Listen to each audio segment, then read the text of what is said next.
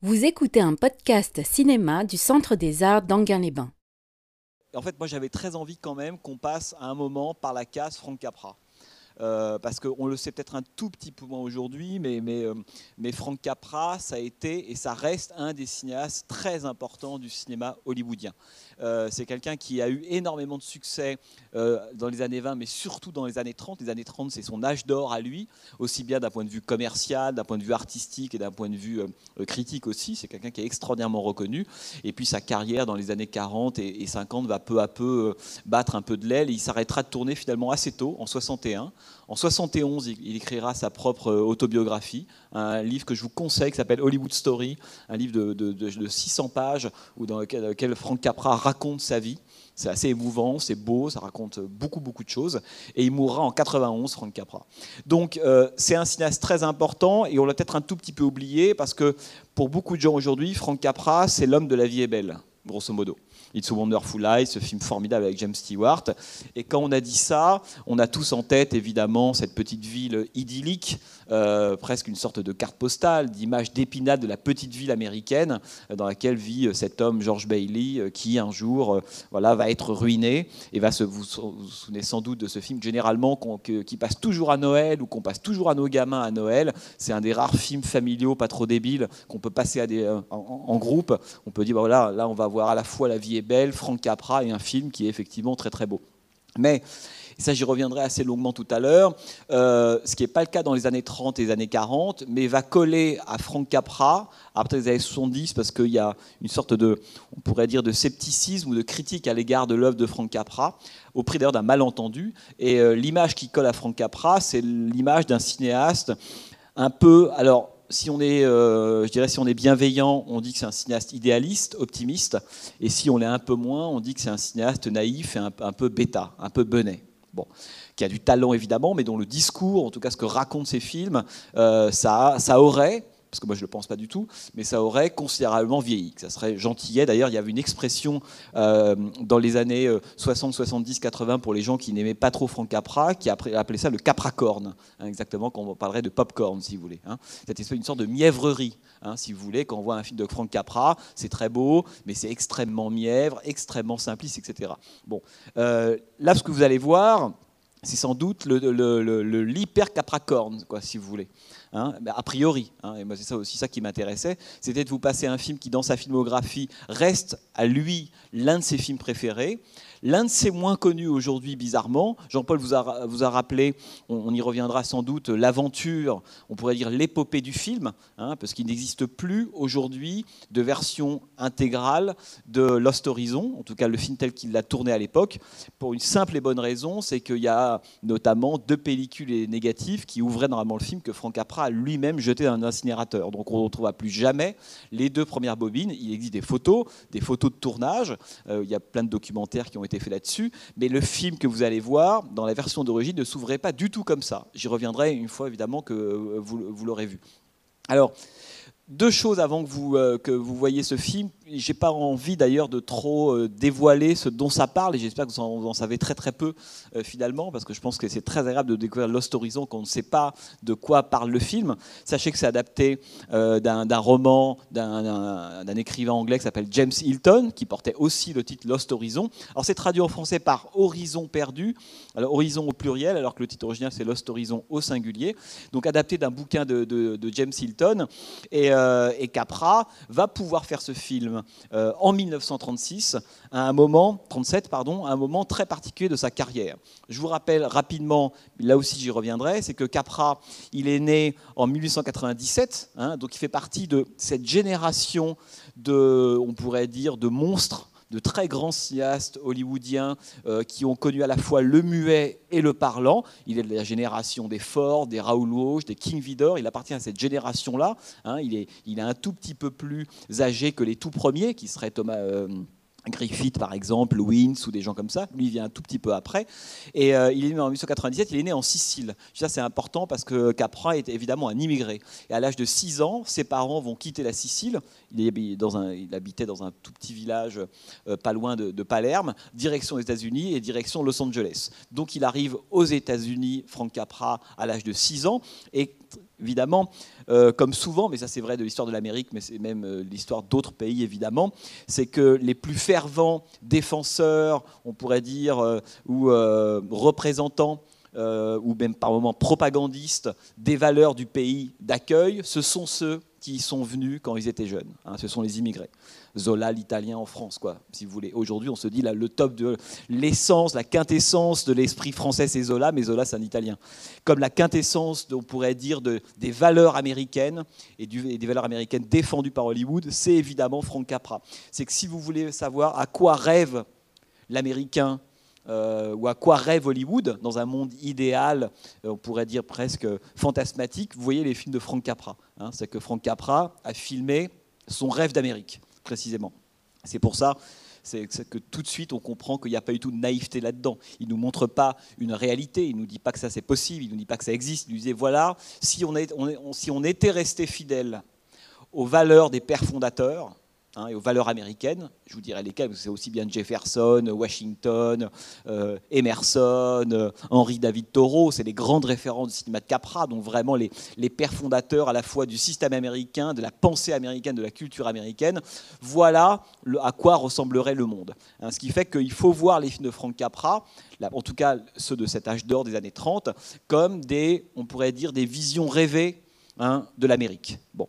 Euh, alors, Franck Capra va donc commencer, euh, au début c'est quelqu'un qui a fait des études extrêmement euh, classiques en avec le cinéma, ingénieur chimiste, finalement ça n'intéresse pas beaucoup, il va, il, va, il va débarquer à San Francisco, il va faire énormément de petits métiers à cette époque-là, et puis un jour il va peu à peu rentrer dans l'industrie du cinéma, en étant vraiment le garçon de café. Hein. Et on est dans les années 10, au début des années 20, c'est le moment où le cinéma burlesque américain est extrêmement fort, vous connaissez sans doute évidemment, indépendamment de Chaplin, de Keaton, mais certains des autres larrons, Fatih Arbuckle et notamment Harry Langdon ou Max Sennett. Hein. vous vous souvenez de Max Sennett, ça vous dit quelque chose?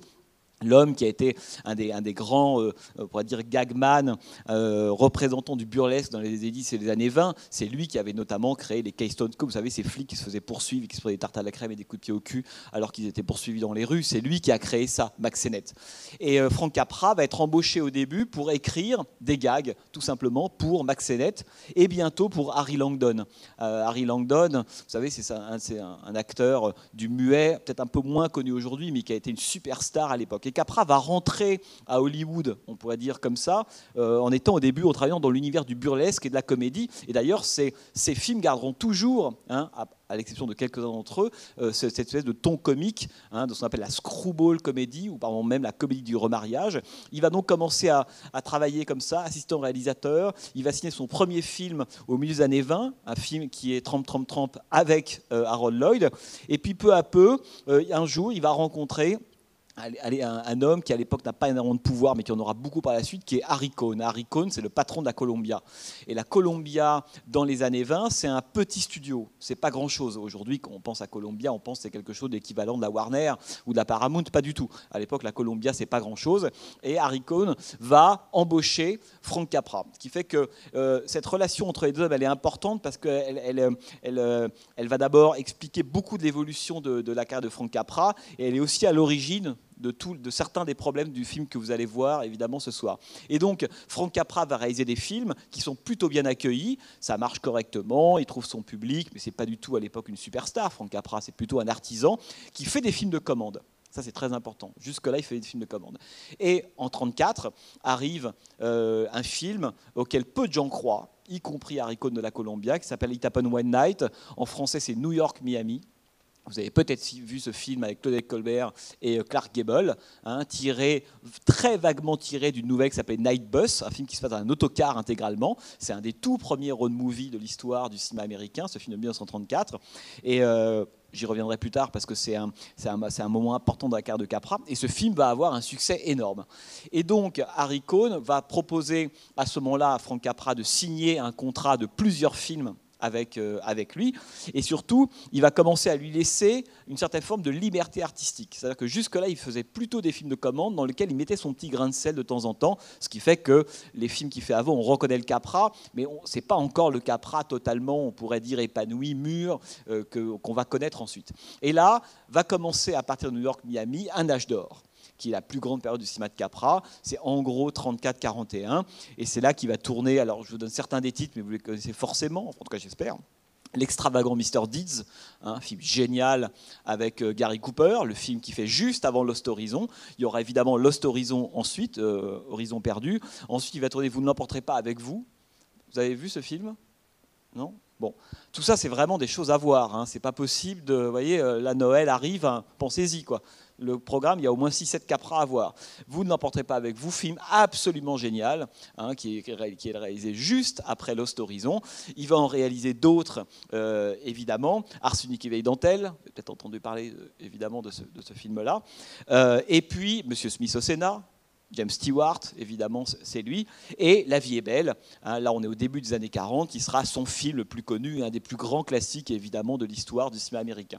Alors, je termine avec ça en vous disant deux choses. La première, c'est que cette période des années 30, elle est importante, puisqu'il y a un moment dans la carte de Franck Capra, et c'est précisément, dans ces temps, je vous lirai un, passage euh, dans lequel il, exprime ça. Euh, dans les années 30, il va prendre conscience que c'est bien de faire des films de commande, mais lui, il a envie de dire des choses. Hein. Et on est au début des années 30 à ce moment-là. Il a envie de dire des choses. Et il va, à partir de Mr. Deeds, se dire maintenant c'est fini je veux bien faire des films éventuellement de commande, mais l'idée, c'est que j'écrive les scénarios ou je les coécrive au maximum. Là, il va rencontrer un scénariste important pour lui qui est Robert Riskin. Euh, et l'idée, c'est que chaque film défende un point de vue. Autrement dit, Frank Capra a été un des tout premiers, sinon le premier, à imposer l'idée d'un auteur à Hollywood. Ça, c'est très important. Pas le cinéaste qui est financé par un producteur ou par un studio et qui, fait des films, passant du film d'aventure, KPDP, mélodrame, comédie. Dans Frank Capra, il a dit, maintenant, je vais faire des films qui me ressemblent. Ce qu'il y a dans les films, c'est moi qui le pense. Hein. Ce qui fait qu'effectivement, quand on voit les films de Frank Capra, on aime ou on n'aime pas, mais en tout cas, c'est du Capra pur et dur. D'où l'incroyable cohérence qu'il y a dans les années 30 entre ces différents films, alors que pour certains cinéastes, ça sera plus dur, parce que précisément, ce sont des films de commande qu'on leur donne, et pour eux, il faut arriver à trouver, on pourrait dire, une façon d'introduire leur personnalité via la mise en scène, mais presque en contrebande. Hein. C'est ce que Martin Scorsese appelait les contrebandiers. Chez Capra, c'est pas du tout un contrebandier, c'est presque le premier auteur de l'histoire du cinéma hollywoodien, hein, parlant, qui est lui qui va dire mon nom, moi j'ai envie de faire un film et différent de certaines choses. Ce qui fait qu'à l'époque, il est le premier pour deux choses dont le nom apparaît au générique avant le titre.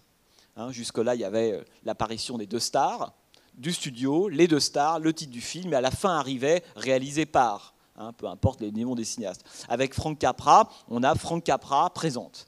Frank Capra devient un nom qui précède l'arrivée du titre. C'est une façon évidemment de mettre la main hein, et de, montrer, la, on pourrait dire, la griffe autoriste et personnelle sur le film. Et y compris sur les affiches. sur les affiches de films, les gens allaient voir, parce que c'est aussi ça qui a fait que la politique des auteurs ensuite a pu être reconnue, notamment par, les Français, mais c'est aussi l'idée que des, des, euh, des, des, spectateurs, pas forcément hyper cinéphiles, se sont dit, je vais voir un film, d'accord, il y a Gary Cooper, d'accord, il y a James Stewart, d'accord, il y a euh, Gene Arthur et d'autres, mais je vais voir un Capra.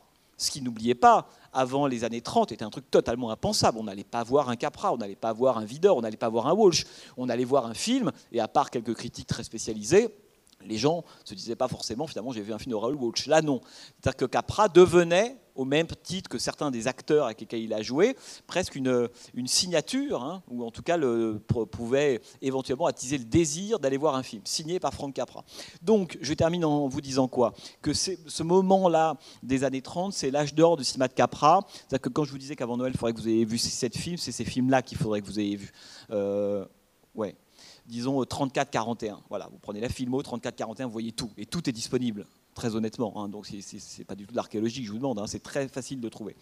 Euh, tous ces films-là, il faut les voir parce que là, c'est le cœur, non seulement du cinéma de Capra, c'est le cœur, on pourrait dire, du cinéma idéaliste hollywoodien. C'est-à-dire que par moments, on se dit, oui, mais le Hollywood mainstream, euh, ça c'est très américain. Souvent j'entends des gens dire ce genre de choses-là, ce qui est évidemment complètement stupide. Mais si ça avait un début, euh, si ça avait une, once d'intelligence, c'est à ça que ça renverrait. C'est-à-dire que la version idéalisée de l'Amérique, c'est Capra évidemment qu'il a filmé.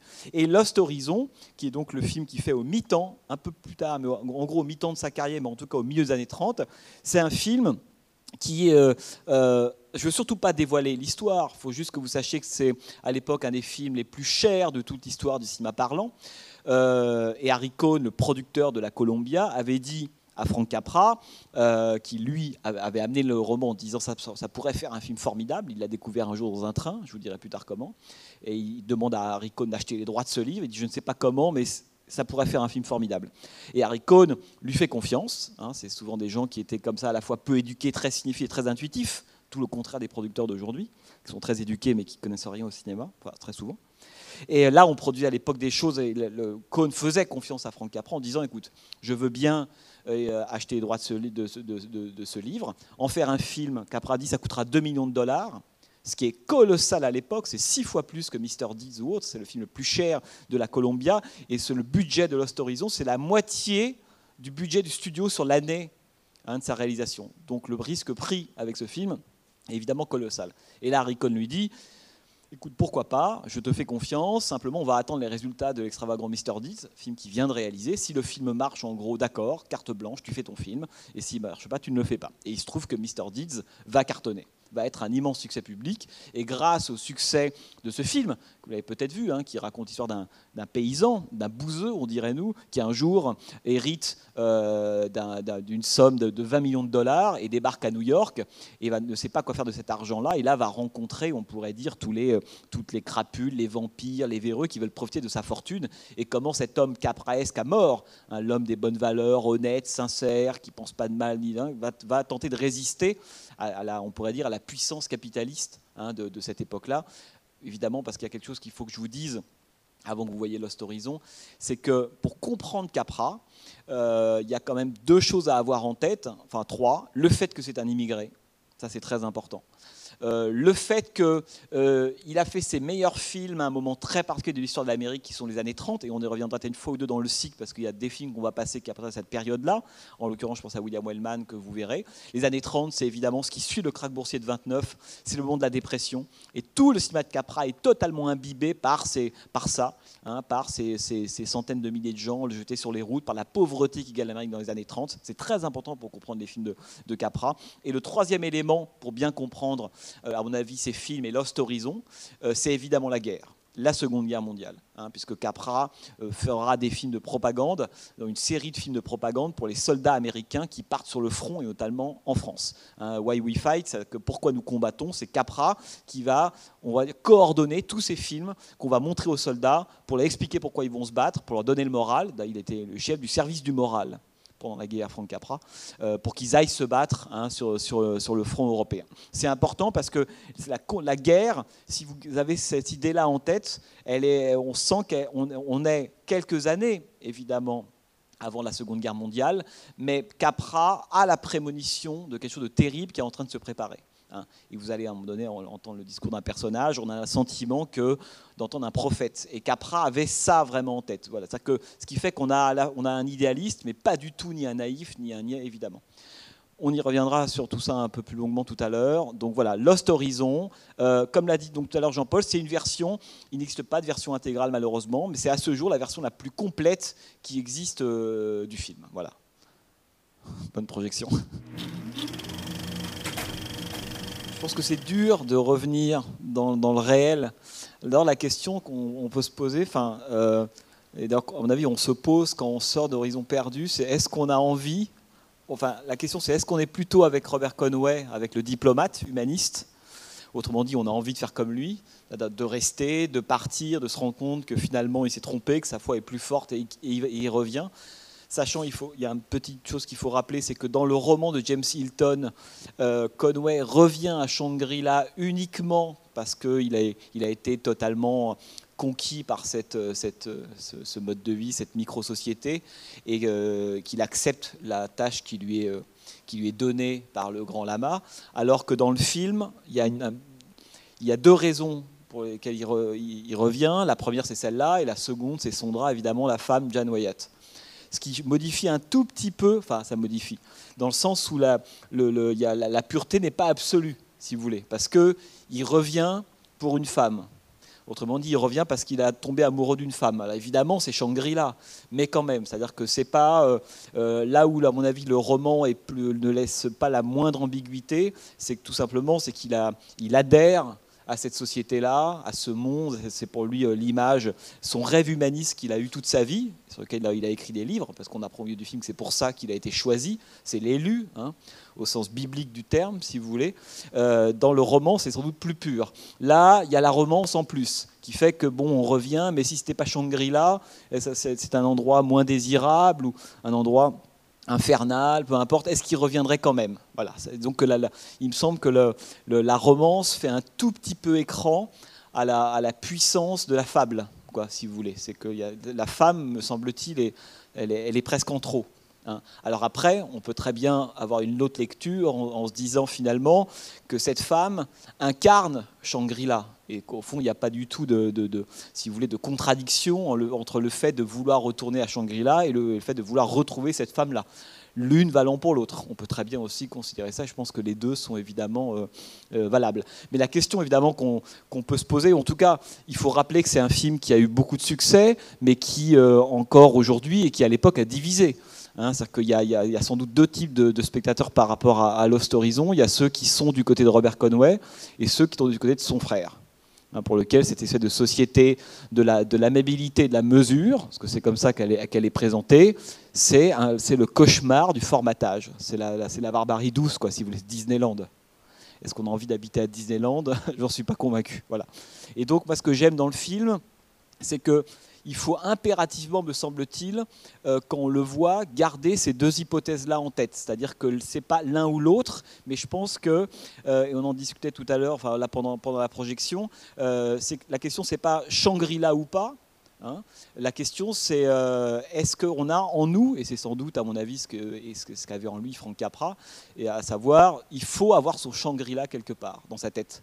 Si on l'a pas, qu'il y a un problème. Quitte à se confronter à lui, vouloir y retrouver de temps en temps, ou au contraire l'avoir vu et vouloir repartir ailleurs. Mais cette espèce d'hypothèse humaniste folle, naïve, c'est un conte de fées hein, que vous avez vu, évidemment. Hein c'est pas du tout un film réaliste, euh, c'est ce qui garantit le fait qu'on a encore une part d'humanisme en soi. Si on n'a pas de Shangri-La, si on n'a pas cette espèce de micro-monde idéal hein, dans lequel les, les, valeurs sont celles des valeurs humanistes, et j'y reviendrai, des, valeurs, encore une fois, des pères fondateurs américains, la sincérité, l'honnêteté, le travail euh, lié à son labeur, l'absence de violence, l'absence d'économie, de cupidité, d'égoïsme, d'individualisme, enfin tout ce qui caractérise la société, la civilisation des années 30 après le le crack de Wall Street selon Frank Capra et qu'il a, a, il a filmé dans tous ses films. Si on n'a pas, en fait, on pourrait dire, euh, cette société-là en tête, ce qui dans le film est appelé le outside world, hein, j'aime, bien cette idée qu'il y a une inversion totale et que le, monde, l'inconnu, une fois qu'on est à Shangri-La, c'est évidemment le nôtre, hein, alors que la norme devient cet endroit-là. Si on n'a pas ça en nous, on n'a a plus cette trace d'humanisme. Et je pense qu'à mon avis, quand on voit le film, euh, il faut le prendre d'abord comme un conte de fées, comme une fable, Hein. ne cherchons pas le côté réaliste ou pas. Certains parce que évidemment il y a une longue histoire et ça je vous renvoie à des livres d'histoire ou euh, euh, voilà de, gens qui sont intéressés à la, civilisation, à Victor Ségalen, à tous ces gens-là qui voilà le, Tibet étant dans l'imaginaire occidental un lieu qui a excité beaucoup beaucoup Hein, aussi bien, alors euh, on pourrait presque dire aussi bien les grands voyageurs, Ségalen par exemple dans son grand voyage, l'homme qui a écrit tant sur l'exotisme, euh, s'était arrêté aux limites du Tibet, il y a eu la ville de Lhasa, hein, que, que, les, Occidentaux ne pouvaient jamais pénétrer. Les habitants de Lhasa ne voulaient pas qu'ils rentrent. Donc pour eux, Lhasa, c'était vraiment le Graal, c'était Shangri-La, un endroit logé au Tibet. Pour les nazis, il y a eu des expéditions faites par des ingénieurs et scientifiques nazis au Tibet, considérant que se cachait sans doute là le berceau de la civilisation aryenne. Hein, pour eux, le Tibet, c'était ça. Alors, ce qui est intéressant, c'est que chacun a son Shangri-La. Vous voyez ce que je veux dire hein, C'est que c'est évidemment une métaphore absolue, qu'il est situé évidemment au Tibet. Le livre est adapté du roman, mais le Tibet, c'est, euh, si vous voulez, une des images multiples de toutes les utopies qu'on a au fond de nous. Hein. Sachant que le Shangri-La, c'est une reformulation de l'utopia de Thomas More, Hein, vous avez peut-être lu ça, 1516, et il y en a eu évidemment plein de, différentes versions comme ça de ces lieux édéniques, si vous voulez, le paradis perdu, hein, le jardin d'Éden. C'est ça que, ça que, que, que, le film figure. Euh, alors, je ne vous ai pas dit grand-chose du tournage, mais euh, il y a quelque chose que raconte. Je vais vous lire un petit. J'ai ramené le livre, l'autobiographie de Capra, pour vous lire un petit extrait justement sur la, façon dont Capra se mettait lui-même dans, ses films. Euh, mais il faut rappeler que lorsque le film est tourné, d'abord le tournage est un tournage assez homérique. Vous imaginez bien qu'ils ne sont pas partis au Tibet pour tourner euh, Lost Horizon. Le film il a été tourné dans deux endroits à Los Angeles, enfin en, Californie. Un, le premier endroit, c'est le ranch. C'est un ranch quelque part vers Burbank, à Los Angeles, où ils ont reconstruit la lamasserie que vous voyez intégralement reconstruite. Tous les plans de loin, elle a été construite en miniature. Tous les plans de la vie à l'intérieur de Shangri-La ont été véritablement construits dans des studios. Là, il faisait 40 degrés. Je dis ça parce que c'est intéressant de dire qu'il faisait 40 degrés quand il tourne ça. Et puis, toute la première partie du film et toute la dernière partie, hein, le moment où ils sont euh, dans, l'avion, l'avion s'est écrasé, ils commencent à avoir froid, ils sont récupérés par des Tibétains, il y a la Grande Marche de l'Alaska, toutes ces séquences-là, avant d'être récupérées par les gens de Shangri-La, ça a été tourné. Alors on se dit, mais où ils sont allés tourner ça? Je sais pas, en Alberta, quelque part au Canada, pas du tout. Euh, c'est que Capra, lui, voulait impérativement euh, qu'on croit à cette première demi-heure-là. J'y reviendrai après, parce qu'il y, y, a une vraie rupture dans le film. Il y a en gros la première demi-heure, et puis à l'arrivée à Shangri-La, on a presque le sentiment que ce sont deux films différents, deux registres, deux ambiances, deux façons de filmer différents, deux rythmes même. La première est plutôt extrêmement rapide, très vif, comme c'est l'être le cinéma de Capra. La seconde est beaucoup plus lente, beaucoup plus apaisée, plus sereine, plus spirituelle. On sent bien qu'ils ne cherchent pas les mêmes choses dans les deux parties. Et dans la première partie, il voulait qu'on croit vraiment à ça, et il voulait qu'il y ait une dimension documentaire. Au moment où ils quittent Baskoul, hein, l'espèce d'insurrection, ils prennent les derniers occidentaux, les avions partent, l'avion est détourné, mais eux ne le savent pas, nous évidemment on le sait. Shanghai finalement c'est pas Shanghai. Euh, ils font le plein en Mongolie, il n'y a, pas, a pas assez d'essence, finalement l'avion s'écrase, etc. Monter l'Himalaya. Toute cette partie-là, Capra voulait que ce soit extrêmement documentaire. Et notamment, il voulait qu'on ressente le froid. Et pour ça, comme il était évidemment hors de question, pour des raisons évidemment de, coût et même d'assurance, tout simplement, d'aller filmer dans des endroits où il faisait vraiment cette température-là, un jour Capra a trouvé une espèce de gigantesque, dans la zone industrielle de Los Angeles, un gigantesque hangar frigorifique et euh, qui ne servait pas du tout au cinéma. Et il était voir le propriétaire en lui disant, est-ce qu'on ne pourrait pas vous louer ce hangar-là? Euh, parce que moi j'ai besoin qu'il fasse moins 5, moins 10 degrés en où je vais tourner. Le type a un peu hésité, a dit finalement oui, mais ça va être très compliqué parce que ça pose un nombre de problèmes incalculables de tourner dans un endroit si froid évidemment. Hein, la pellicule, la pellicule d'humidité sur les, sur les caméras, euh, les, les, les, ampoules qui sautent, enfin ça a été homérique. Le, tournage de la, de la première demi-heure de film a été homérique. Parce que lui voulait qu'ils aient vraiment froid. Il voulait notamment, c'est drôle ce détail, parce que ça me fait toujours penser à Titanic de James Cameron, c'est qu'il voulait qu'on puisse voir la laine condensée, le froid de la respiration, vous savez euh, et alors, alors, la seule chose qui atteste en fait, dans un film que les acteurs ont vraiment froid, avant le numérique, c'est ça. Hein, c'est-à-dire que si vous voulez, vous pouvez me dire tout ce que vous voulez, qui fait moins 10 degrés, moins 15, moins 30, mais quand si les gens sont dehors et lorsqu'ils respirent ou dans l'avion quand c'est écrasé et que je ne vois pas de, buée sortir de leur bouche, laine condensée, je n'y crois pas. Je sais que c'est pas vrai. Et souvenez-vous que, James Cameron, lorsqu'il tourne Titanic, évidemment, il, à un moment, du naufrage et de la fin du film. On est censé être dans un, environnement évidemment glacial. Il était hors de question de faire tourner les acteurs dans un endroit pareil. Donc il faisait pas très chaud, mais l'eau était quand même tiède de Titanic et ils ont rajouté numériquement hein, la laine. Alors je dis ça parce que, comme quoi, ça serait un, autre débat, mais euh, cette, cette, croyance à l'époque, elle n'est pas du tout entachée par le doute. Aujourd'hui, quand je vois quelque chose sur un écran de cinéma, à moins d'avoir l'œil aguerri, on peut l'avoir à certains moments, mais on peut se faire aussi avoir à d'autres moments. Je ne sais jamais si ce que je vois a eu lieu ou pas, ou si c'est vrai ou pas. Ce qui, moi, en tant que spectateur, me pose un problème, dès lors que ce n'est pas le sujet du film. Vous voyez ce que ça peut être le sujet la question de l'illusion, du faux, du vrai. Mais très souvent aujourd'hui, il n'y a rien qui atteste de la vérité, de, ce que je vois. À l'époque, oui, hein, si les acteurs, euh, si le souffle évidemment se, voit à l'écran, c'est qu'il faisait vraiment froid. Et donc, faut, penser que le tournage, euh, les, acteurs, les techniciens étaient dans ce, hangar frigorifique à moins 10 degrés et lorsqu'ils sortaient dehors, étaient 40 degrés. Hein. Donc c'était quand même des conditions, des variations de, température assez, euh, assez hardcore. Tout ça pour dire que donc le film va donc va, va se tourner. Il y a une très belle idée aussi de Frank Capra, c'est qu'il ne prend, à l'exception de Jen Wyatt et encore, qui est devenue un petit peu connue grâce au film qu'elle a fait avant avec Gary Cooper, qui est l'extraordinaire Mr. Diggs, mais qui n'est pas une actrice très reconnue, il ne prend aucune star dans ce film. Hein, ça, c'est le côté toujours John Doe, hein, l'homme de la rue de Frank Capra, évidemment. Il n'avait pas envie qu'on s'identifie ou qu'on reconnaisse immédiatement euh, James Stewart ou d'autres acteurs. Donc, ce sont des acteurs, Ronald Coleman en l'occurrence, qui joue le rôle de, Conway, relativement peu connus. Donc, une fois que le film est fait, et je le rappelle hein, que c'était le film que préférait Frank Capra, c'est le film dont il était lui le plus fier, plus que La vie est belle, euh, Deeds, Arsenic et Dentelle, etc. C'était son film préféré. Ce que peut-être que c'est son meilleur, j'y reviendrai parce que je pense qu'il y a des défauts dans le film. Euh. Mais bon. Euh, et, donc, lorsque le film est fait, euh, Frank Capra fait une projection, comme ça se fait toujours, hein, de, la version absolument intégrale du film au patron de son studio.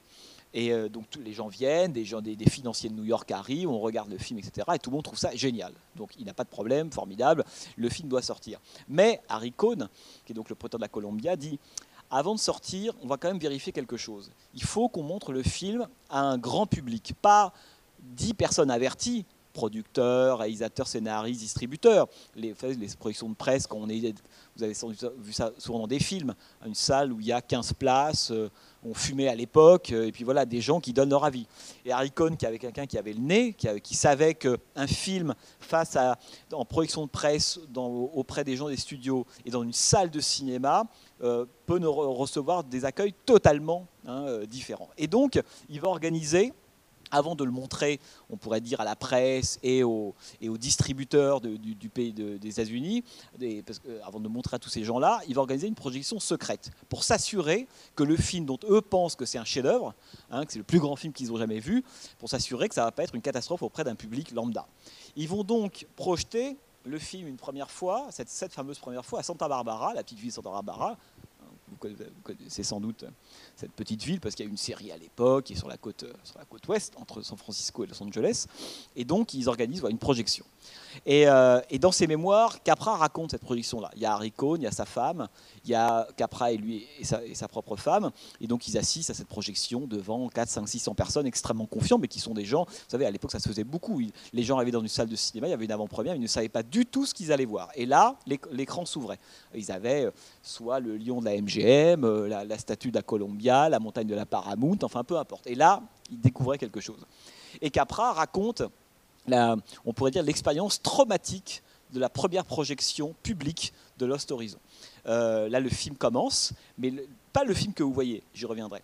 Le film s'ouvre euh, dans la version que Capra va, va, filmer au début comme un flashback, c'est-à-dire que ce que vous voyez à la fin, sous une version développée, est placé au début. Autrement dit, on a cet homme qui nous raconte l'histoire de Robert Conway et de sa bande. Il nous raconte Shangri-La, il nous raconte comment il a tenté de le récupérer, de, le garder, et comment cet homme s'est échappé pour finalement rejoindre son rêve fou et, Shangri-La. Et là, deux bobines précisément, cut, et on, va suivre sous la forme d'un flashback l'aventure que vous avez vue là. Bon. C'est cette, euh, version-là qui est projetée à l'époque euh, à Santa Barbara catastrophe absolue. Les gens n'arrêtent pas de rire pendant tout le film. Tout ça complètement ridicule. quand ils partent à la fin, il y a cette phrase de Capra qui dit il rencontre quelqu'un, il ne sait pas que c'est le réalisateur qui est là, évidemment. Il dit celui qui a fait ce film-là, il faudrait le fusiller. Donc Capra évidemment est totalement déprimé, donc il va rester donc le film est bloqué, on attend de savoir quoi, faire grosso modo. Personne n'a la solution, ni Harry Cohn le, distributeur, ni Frank Capra. Et Capra pendant des jours et des jours et des jours va tenter dans sa tête de tourner le problème en se disant mais quelle est la clé Qu'est-ce qui fait que ce film, dont moi et puis d'autres considérons que c'est un des plus beaux films qu'on ait jamais fait, un film absolument sincère, hein, il n'y a pas tant de films que ça, c'est d'une sincérité absolue. Comment se fait-il que ce film-là ne marche pas? Et Capra a une idée. au bout de deux semaines, il se dit voilà ce qu'il va voir, il va en salle de, montage, il va voir son monteur, il lui dit voilà ce que tu vas faire. Les deux premières bobines, tu les enlèves. Hein. euh, et, le générique commence au moment euh, de, la, de, la, de, l'évacuation de la ville de Baskoul. C'est là que le film va commencer, dit Capra. Et pas ces longues séquences au début, euh, on supprime le principe du flashback, si vous voulez. Et euh, bon, et Capra a cette intuition-là. Il va voir icône et lui dit voilà, j'ai l'idée, le, le, générique arrive au bout de deux bobines. Lui dit mais ça va tout changer, oui. En, tout cas, on n'a plus rien à perdre. 2 millions de dollars de budget. Hein. disons qu'un film comme ça qui ne marche pas, c'est le studio qui coule intégralement. Tout le monde joue évidemment extrêmement gros. Et euh, Cole lui dit Bon, bah écoute, si tu penses que c'est ça qu'il faut faire, pourquoi pas Et donc, il met la séquence générique commence au moment de l'évacuation. De la ville qui est à la frontière chinoise. Et là, le film donc, part en projection publique, hein, et c'est parti. et là, le film fait un carton intégral.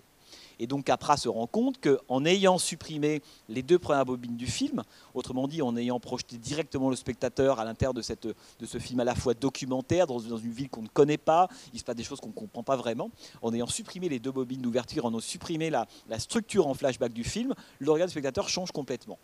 Alors la question qu'on peut se poser là-dessus, c'est de se dire mais pourquoi? Enfin pourquoi? Pour quelle raison euh, Parce que euh, ces fameuses deux bobines que, Capra a, cramées. Bon. Pourquoi le, fait que ces deux bobines soient ou ne soient pas présentes change tant la vision du film? Alors Capra, lui, a eu une théorie plus tard en disant le problème, c'est que mes films, et là il parlait aussi bien de Lost Horizon que de La vie est belle, que de Monsieur Smith au Sénat, Deeds, etc. Il dit mes films sont des fables. Je dis compte de fait, je n'aurais pas dû dire ça. Les films, mes films sont des fables, sont des allégories.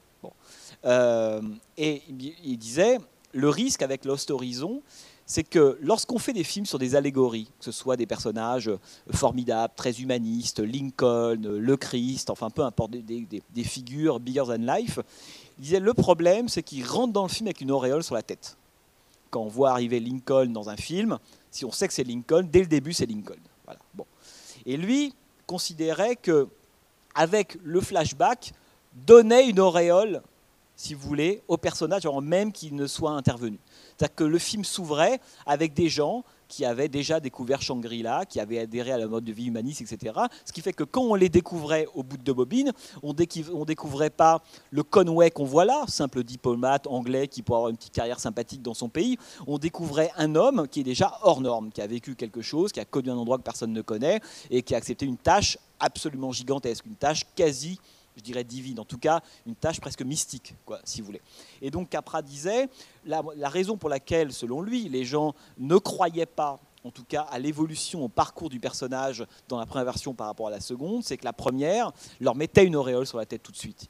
ça en faisait des êtres d'exception. Alors qu'on sait que le principe de tous les films de Frank Capra, c'est qu'on part généralement d'un. C'est lui qui a. Ces films s'appellent quand même Meet John Doe. Hein c'est euh, l'homme de la rue en, français, ce sont des gens absolument ordinaires, comme vous et moi, à qui il va arriver quelque chose d'extraordinaire. Hein. c'est ce parcours-là qui intéresse Capra. Et ce quelque chose d'extraordinaire, généralement, c'est, on pourrait dire, une chance et une peine. La chance, c'est ils vont gagner beaucoup d'argent, ils vont recevoir une fortune, peu importe, quelque chose va transformer, modifier leur situation.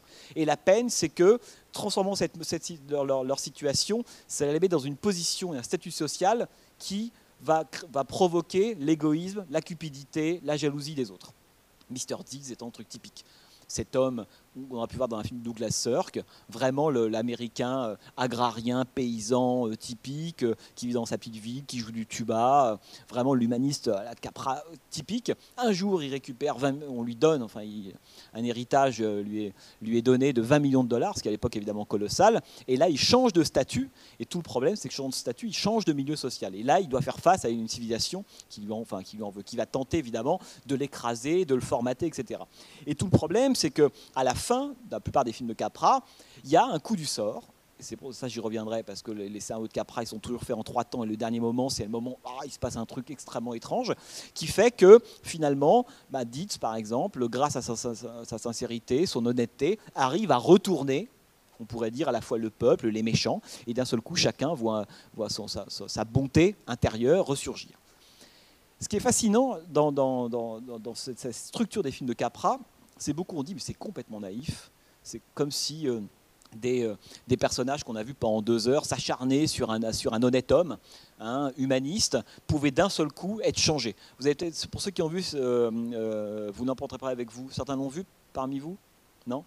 Qui est un film hyper intéressant parce que c'est le film qui suit juste Lost Horizon et qui pourrait être presque vu comme une sorte de déclinaison ou de codicile de ce film-là, mais dans l'Amérique, Wall Street, New York réel. Bon. Euh, dans ce film-là, on a, je vous le dis en deux secondes parce que c'est pas inintéressant, on a une famille qui s'appellent les sycamores. Les sycamores, parce que chez Capra, il y a eu plein de Shangri-La jusque-là. Il y a eu plein de petites sociétés, de petites familles, de petits couples dans lesquels la vie était édénique. Et euh, si vous voulez, Shangri-La, ce n'est que la version à l'échelle du monde de tous les petits Shangri-La qu'il y a eu dans tous les films de Capra. La petite euh, ville de Bedford Falls, par exemple, dans La vie est belle, c'est Shangri-La. Avant que le personnage ait envie de se suicider, pour ceux qui ont James Stewart, pour ceux qui ont vu le film. Mais avant ça, c'est Shangri-La. D'ailleurs, c'est ce moment-là que va s'amuser à, pasticher Joe Dante au début de Gremlins, hein, pour ceux qui s'en souviennent. Gremlins, ça part de La vie est belle de Frank Capra. D'ailleurs, citations permanentes au film de Capra. Autrement dit, Shangri-La, c'était ça. C'est pas à peine d'aller quelque part euh, à la, aux confins du Tibet pour trouver un monde idéal avec des gens qui s'entendent, où les, vraies valeurs, on pourrait dire, de solidarité, de sincérité, d'humanisme, etc., sont là. C'est cette petite ville. Et ce qui est fascinant, c'est que donc, euh, vous n'en parlez pas avec vous, cette petite famille Sycamore a choisi de vivre hors du système capitaliste et des banquiers. Ils vivent quasiment au cœur de Wall Street. Or, ils habitent dans une petite maison qui fait partie d'un grand plan de reconstruction immobilière dirigé, organisé par des banquiers de Wall Street, qui, rappelons-le, dans les années 30, n'ont pas très bonne presse aux États-Unis à cause de la dépression. Hein. C'est peu de le dire. vous avez vu ce qu'est là, celui qui, dans, le film, sort de là, c'est presque une sorte de banquier, hein, si vous voulez. L'industriel véreux, il vient directement du crack de 29. Hein. c'est le commentaire de Capra, évidemment. Et à l'époque, pour les spectateurs, euh, on sait très très bien à quoi ça renvoie. Le, banquier, au milieu des années 30, est un criminel. C'est ça qu'il faut avoir en tête. Et alors, cette petite famille qui vit donc euh, de, ce qu'ils ont envie de faire, bah voilà, où chacun exploite ses propres euh, singularités, ses propres talents, sans économie. À un moment donné, ils se donnent une fois de l'argent d'une main à l'autre, mais ça semble être presque une erreur dans le cadre qu'on puisse donner de l'argent pour acheter quelque chose. C'est vraiment une économie parallèle à l'intérieur de l'économie boursière américaine. Mais cette petite maison là euh, que dirige le génial Lionel Barrymore, qui est le patriarche de cette petite famille, ce petit Shangri-La au cœur de Wall Street. Cette petite maison, elle gêne le plan de reconstruction. En gros, on doit tout raser et faire créer des buildings, etc., etc. Et euh, lui s'oppose à la vente. C'est un scénario que vous avez revu plein de fois, et notamment dans un film de Michel Gondry qui s'est beaucoup inspiré, pour ne pas dire plus, de ce film de Frank Capra, qui est Beacon Rewind. Je ne sais pas si ça vous dit quelque chose je ne sais pas plus le titre français. Voilà, soyez sympa, Robin. Et, euh, et je ne sais pas si vous vous souvenez, Mia Farrow, dans le film, hein, l'association collective d'une bande d'habitants qui vont tenter de préserver, vous vous souvenez ça, hein, de ce cinéma, etc. C'est du Capra, mais de A à Z. C'est presque une sorte de, voilà, de, de reprise de, de ne vous l'emporterez pas avec vous. Vous l'emporterez pas, ça fait référence à une phrase dans le film où il dit vous pouvez amasser toute la fortune que vous voulez, avoir 2, 3, 20, 70, 2000 milliards de dollars, vous n'emporterez pas avec vous. Hein. c'est ça que ça veut dire au moment de votre mort. C'est à ça, que la, phrase fait référence. Et donc ce petit euh, vieux euh, s'oppose à ça. Et donc tout le film comme très souvent chez Capra, chez Capra c'est un cinéma qui est très très qui est très euh, très dialectique si vous voulez, oppose d'un côté des gens qui sont encore dépositaires des grandes valeurs euh, de l'Amérique, on pourrait dire fondatrices, Jefferson, l'idéal agrarien. Henri David Thoreau, je vous en parlais tout à l'heure, c'est très important parce que Henri David Thoreau, euh, pour ceux qui connaissent un tout petit peu, c'est notamment, et, Capra adorait ça, pour il avait deux, trois maîtres à penser, dont évidemment Henri, David Thoreau. Thoreau, c'était notamment celui qui avait écrit un petit ouvrage que vous pouvez trouver où vous voulez, qui s'appelle Résistance au gouvernement civil. Je ne sais pas si ça vous dit quelque chose. Et Thoreau euh, s'était fait connaître pour beaucoup de choses, mais notamment pour ce petit livre et un autre petit livre qu'il a écrit qui s'appelle Plaidoyer en faveur du capitaine Jim Brown. Qui était, Jim Brown, c'était un abolitionniste au moment de la guerre de sécession et qui un jour, pour protester contre ce qu'il considérait comme une injustice d'État, euh, a mis feu à une espèce de, fabrique d'armes. Le problème, c'est que l'affaire a dégénéré, insurrection, riposte des policiers, trois morts. Et Brown a été arrêté et pendu. Et Henri David Thoreau, à l'époque, a écrit un texte pour s'opposer à ça, prenant la défense de, de, Brown. Et ce qui est fascinant, c'est que dans tous ces écrits-là, Henri David Thoreau disait toujours, ça c'est un truc qui est typiquement américain, y compris même encore aujourd'hui d'ailleurs, c'est qu'ils euh, ont une, sorte de, on pourrait dire, de confiance relative en l'État. Pour eux, l'État est au service de l'individu. Autrement dit, si à un moment donné, la justice qui est délivrée par l'État est injuste, il ne faut pas la respecter. Cette espèce. C'est pour ça qu'Henri David Thoreau, d'ailleurs, sera tant utilisé par les hippies dans les années 70 et encore aujourd'hui. Très souvent, dans les mouvements contestataires américains, il y a toujours un type qui sort son bouquin d'Henri David Thoreau parce qu'il il est presque au fondement de la résistance salutaire à un État oppressif.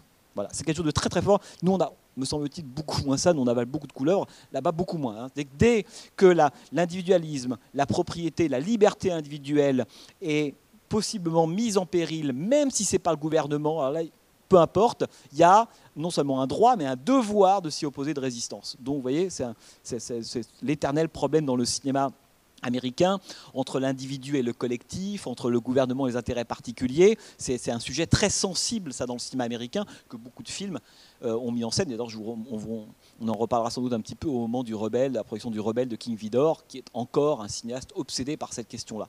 Le peuple, oui, l'individu, oui, mais où est le, curseur hein. Et euh, tout ça pour dire que donc, dans ce film de Capra, on a l'opposition entre d'un côté le patriarche à la taureau. D'ailleurs, très symboliquement, à un moment donné, il y a un inspecteur des impôts qui arrive, qui lui, demande, qui lui dit Vous n'avez pas payé vos impôts depuis, depuis 33 euh, ans, je crois, l'âge du Christ. Et l'autre lui dit Mais non, je n'ai pas payé les impôts, pourquoi faire? Je ne reconnais pas le droit à l'État d'utiliser mon argent. Et s'il le fait, c'est pour des choses qui ne m'intéressent pas que je considère comme pas valide. Alors l'autre, complètement interdit, on n'a jamais porté à un niveau philosophique la, question de la... Nous, ça serait bien qu'on fasse ça aujourd'hui, hein. mais là, eux, pas du Et donc le type, pourquoi je dis ça? Parce que ce micro-exemple dans, dans ce film de Capra est une citation très directe d'un texte de Taureau hein, dans la résistance au gouvernement civil, puisque Taureau lui-même avait décidé à un moment d'arrêter, pour lutter contre la, politique esclavagiste des, des États-Unis, avait décidé lui-même d'arrêter de payer ses impôts. Et il avait justifié dans ce livre-là, je considère que je n'ai pas donné mes impôts à un État qui n'abolit pas l'esclavage. Voilà, c'était la position de Taureau, donc devoir de résistance. Et quand Capra fait donne à ce personnage de Lionel Barrymore ce petit échange, pourquoi vous ne payez pas les impôts, il fait très directement référence, que Taureau c'est un truc qui est très connu par les Américains, parce que c'est partie de ces quelques textes classiques si vous voulez, euh, il fait très directement référence à Taureau, et d'ailleurs dans d'autres films, le nom de Taureau reviendra, mais voilà, je dis ça parce qu'il y a trois, quatre noms qui structurent la pensée de Capra. Et donc ce personnage est opposé à son contraire, qui est le banquier. Le banquier, à la fois snob, euh, cupide, euh, sans aucun sentiment, incapable d'élever son fils, qui est joué évidemment par James Stewart. vraiment, le, on pourrait dire le capitalisme, l'oppression dans toute sa splendeur, face à un, petit, euh, un, petit homme qui, lui, tente difficilement de faire vivre l'idéal américain face au capitalisme qui, au fond, ne vise qu'à le détruire. Euh, et, là où le, nœud du film, là où le nœud du film est passionnant, c'est que le fils du banquier va tomber amoureux de la fille de Taureau. En gros, c'est ça. Donc évidemment, ça va créer un paradoxe pas possible. Alors, ce qui est très très beau dans ce film, je vous dis pas la toute fin, mais je vais vous dire quand même un tout petit peu d'un truc, c'est que euh, on voit bien que Capra met souvent, fait souvent émerger, alors c'est pour ça qu'on y reviendra là, en se demandant mais où est l'autre là? Où est le hors-champ négatif? Où est le, la structure ou les individus contre lesquels on se, lève? Et c'est à la fois la qualité et le problème de Lost Horizon. C'est que dans tous les films de Capra, il y a l'honnête homme face à une société qui l'oppresse. Tous ces films sont comme ça. Et, euh, à la fin de Vous l'emporterez pas avec vous, mais comme à la fin de, de ou de tous les films de Capra, ce qui est très très beau, c'est qu'il y a un coup de force scénaristique systématique qui fait que finalement, un dialogue va pouvoir s'engager entre les deux ennemis jurés du film, entre les deux modes de vie, entre les deux grands mouvements, euh, si vous voulez, de vie, de pensée, etc., qui fait que, à la fin, on a les, deux personnages qui se sont détestés, qui incarnent deux îles de l'Amérique totalement opposées. Finalement, vous savez, aux États-Unis, ça, tout serait toujours une chanson. Il l'avait déjà montré dans New York, Miami, euh, dans son, film de bus, là, en 34. Et là, ils vont prendre tous les deux l'harmonica, symbole de la liberté, on pourrait dire, et ils vont jouer ensemble une musique. Et c'est complètement fou qu'on se dit, mais dans quel, conte de fées on est? Cette espèce de banquier qui a 70 ans, qui a la tête du méga empire, il va prendre son harmonica avec le vieux d'une espèce de petite baraque, genre les vieux de la vieille, et puis il va jouer l'harmonica, et ça y est, il va être converti aux, valeurs de Jefferson et de. Et c'est comme ça que ça marche chez Capra. Autrement dit, il ne nous dit pas c'est réaliste, il nous dit il y a un coup de force scénaristique, on est du côté du miracle, hein, mais voilà ce à quoi je crois, à quoi il croit. C'est-à-dire que Capra, à mon avis, ce qu'on appelle l'humanisme de Franck Capra, c'est pas du tout une analyse idéologique ou politique même à la limite. Elle, le devient forcément, mais c'est pas idéologique. C'est-à-dire que Capra croit, et d'ailleurs on le voit bien dans ce film-là, croit fondamentalement à la bonté, on pourrait dire, à l'honnêteté humaine. Et pour lui, ce qu'il dit, c'est, au fond, c'est l'environnement hein, qui dévoie les individus. Autrement dit, il n'y a pas de méchant en soi, c'est le méchant, il est dépendant de l'environnement voilà, de, la société dans laquelle il vit, du milieu dans lequel il a été évolué, du type d'études qu'il a pu faire, peu importe, c'est son environnement. Et donc, le méchant, pourquoi il est si facilement convertible dans les films de Frank Capra? Parce qu'en fait, il suffit de le couper de son environnement, d'ailleurs cette séquence a lieu ailleurs, donc pour que d'un seul coup, ce à quoi Frank Capra, savoir, c'est ça le vrai humaniste, il croit qu'il peut y avoir beaucoup de charbon, beaucoup de problèmes, beaucoup de noirceur, beaucoup de cupidité, enfin, mais qu'au fond, plus on gratte, il y aura toujours voilà, cette espèce de veine humaine. Et le but de ces films, c'est de les faire ressortir. En tout cas, c'est ce à quoi lui croit. Et tous ces films mettent ça, mettent ça en scène. Ce qui fait qu'on a une ambiguïté là-dessus. Parce que c'est que, un, ce que nous dit Franck Capra, il ne nous dit pas ça c'est la réalité. Il nous dit c'est ma fable à moi. Voilà ce à quoi je voudrais croire. Autrement dit, quand on prend les films de Capra, il faut surtout les prendre comme ça, comme des pétitions de principe. Hein, comme on, pourrait dire le cœur euh, mis à nu ou ouvert d'un homme qui croit sincèrement à ce qu'il raconte. Il y a très peu de cinéastes euh, chez lesquels euh, il y a aussi peu de cynisme. Il n'y a rien de cynique chez Frank Capra. Et pour mon avis, c'est ce qui fait la beauté de ses films. Et d'ailleurs, lui-même en parlait, hein, c'est même presque la frontière entre le sublime et le ridicule. C'est qu'il croit tellement à ce qu'il montre qu'évidemment, on peut trouver ça à la fois et sublime et ridicule parce que a pas la protection du cynisme ne fonctionne pas chez lui. Voilà ce à quoi il croit vraiment. Et ça, c'est quelque chose qui est très important dans le cinéma américain, parce que le fond capresque, il sera toujours là dans le cinéma américain. Toujours, toujours, toujours. Plus ou moins déguisé, plus ou moins avoué, etc. etc. mais c'est un des moteurs puissants du cinéma hollywoodien, c'est ce qu'on voit là. Et donc, ce que nous dit Capra, il nous dit c'est pas la réalité, c'est pas un vœu pieux, c'est une fable. Voilà ce que je vous raconte. Alors pourquoi c'est une fable? C'est parce que le coup scénaristique de force dont je vous parle au début, il n'est pas du tout réaliste. Et il n'a pas vocation à l'être. Il ne s'agit pas de dire est-ce que c'est réaliste, est-ce que c'est crédible, est-ce que c'est euh, presque euh, audible qu'un personnage, comme le banquier par exemple, puisse se transformer du jour au lendemain. Évidemment pas. C'est là que Capra nous dit c'est tellement pas crédible que pour faire advenir cette humanité à laquelle moi je rêve, il faut en passer par un miracle fantastique. Il dit c'est ça qui est grave. Et donc, il faut la, la, pseudonaïté de Capra, c'est comme ça qu'il faut l'apprendre. Il nous dit, vous voyez, je suis, il n'y a plus que par le miracle que j'arrive à montrer l'humanité telle que je voudrais qu'elle soit et qu'elle n'est pas. Et d'où évidemment la, réversibilité du point de vue qu'on a sur les films de Capra. C'est pas idiot, c'est pas naïf, c'est pas bonnet, au contraire, c'est extraordinairement lucide on pourrait dire, puisque cette lucidité, sur cette espèce de coup de force n'empêche pas d'être lucide, puisque les films de Capra, euh, quand vous regardez les films des années 30, vous avez une peinture qui est extrêmement juste, extrêmement précise, et encore une fois très très lucide de l'Amérique de l'époque, des rapports de force, etc. On n'est pas, là, pour le coup, on n'est pas dans le conte de fées. Mais le conte de fées, c'est la croyance que l'individu, que la, on pourrait dire que la part noire de la société ou de l'homme, elle peut être purgée ou convertie, qu'on peut le convaincre, que ça peut l'emporter, tout simplement. Et la, part de lucidité, c'est, et c'est ça, il faut le comprendre comme un paradoxe, si vous voulez, la part de lucidité, c'est, en fait, j'aimerais y croire, mais je sais que c'est tellement pas possible que la seule façon que ça arrive, c'est de l'imposer sous la forme d'un miracle. Vous comprenez ça? Et moi, c'est ça que je trouve extrêmement subtil chez Capra, sous des dehors, extrêmement, on pourrait dire, premier degré, presque simpliste. Hein, pour moi, la, la, simplicité de Capra, parce que tous ces films sont, vous les montrez à des enfants, c'est des films très familiaux, ils adorent, etc. Mais c'est une subtilité qui est derrière, C'est-à-dire que c'est euh, voilà, comment est-ce que l'un masque l'autre, et ça, je trouve ça très très beau. Alors, avant que je vous parle un peu précisément de Lost Horizon, je voulais vous lire un petit truc. Alors c'est ça le livre dont je vous parlais, qui s'appelle euh, Hollywood Story de Frank Capra, donc Ramsey Poche. Alors je sais qu'aujourd'hui c'est un peu compliqué de le trouver malheureusement. Et euh, mais voilà ce que donc ce qu'écrivait Capra au moment de, la, de Mr. Deeds, qui est le film qui fait juste avant Lost Horizon. Et euh, cette espèce de point de bascule dont je vous parlais tout à l'heure, vous savez, quand je disais, euh, il y a un moment où Capra va décider de faire des films dans lesquels il raconte ce qu'il pense. Voilà, ces films lui ressemblent. Et voilà ce qu'il dit. Il dit, à compter donc de Mr. Deeds, le film, je voulais que tous mes films disent quelque chose. Et ce qu'il dirait devrait procéder directement de ces idées que j'empêchais de sortir de moi-même et qui me démangeaient. Je n'allais plus accepter des scénarios écrits à la hâte. Je n'allais plus compter sur mon aptitude à jongler avec beaucoup de balles pour rendre les films que je ferais plus divertissants. Je n'allais plus me vanter de pouvoir adapter l'annuaire téléphonique à l'écran et en faire un succès. Dorénavant, je consacrerai six mois à un an à écrire, à réécrire mes scénarios, à fondre soigneusement et subtilement idéaux et divertissements en un conte significatif. Vous voyez C'est intéressant l'expression qu'il utilise, hein, c'est conte significatif. Quelle que soit l'origine d'une idée de film, je la ferai mienne. Quels que soient les producteurs, les scénaristes, les acteurs, l'esprit, le cœur et la substance du film seront miens. Et là, je termine. Je vous lis une petite suite. Et euh, voilà. Alors là, il dit Ma nouvelle prise de conscience, c'est de ça dont il parle, affecta naturellement les rapports harmonieux que j'entretenais avec mon meilleur ami Robert Riskin, qui est le scénariste de tous les grands succès de Capra des années 30, et y compris de ce film-là.